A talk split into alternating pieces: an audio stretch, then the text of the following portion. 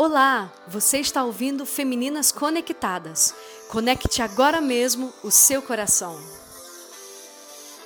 Vamos começar? Este é o Diário de Bordo número 22 e hoje é dia 9 de abril de 2020. Sou Vivian Ribeiro, somos da Igreja da Cidade em São José dos Campos, São Paulo. As nossas reflexões são baseadas no livro de Carlito Paz, As Palavras de Deus, da editora Inspire. E o tema de hoje, Nova Oportunidade, baseado em Êxodo 9, 13. A história ainda é de Moisés. Deus pede novamente para ele ir à presença de Faraó e pedir mesmo para que o povo se tornasse livre. Diante da fala de Moisés, o coração de Faraó se endurece de novo e ele diz não. Quantas serão as oportunidades que Faraó teria para ceder a um pedido de Deus? Quantas são as oportunidades que eu e você temos para ceder a um cuidado de Deus, a um olhar de Deus, a confiar em Deus? Sim, Faraó, ele não era alguém que prezava o Deus criador dos céus e da terra.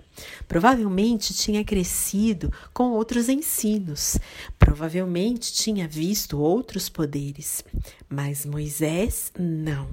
Moisés tinha conhecido esse Deus.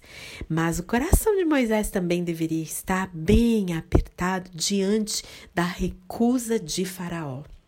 O fato é que, tanto naquela história, naquele tempo, quanto na tua história e na minha, no tempo de hoje, Deus está nos dando novas oportunidades para vermos o avanço dos decretos e das palavras dele acontecer.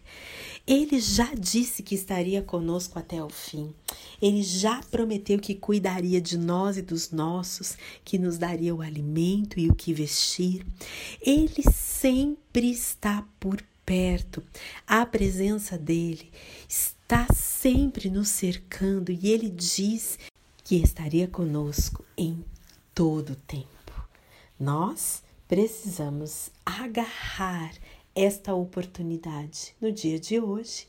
Talvez nunca mais venhamos a viver uma quarentena.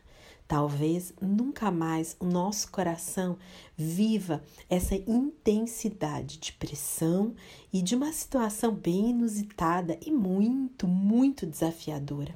Por isso, agora é hora de confiar com todo o nosso coração, com toda a nossa força, com toda a nossa capacidade intelectual, entendendo que o mover dele sobre nós é o suficiente. A Bíblia diz que ele nos guarda pela direita e pela esquerda, por cima e por baixo.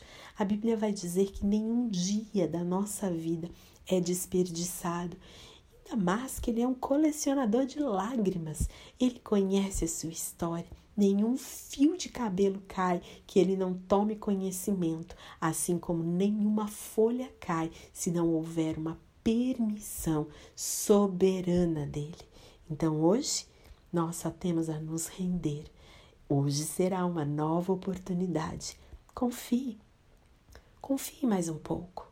Confie com tudo que você tem.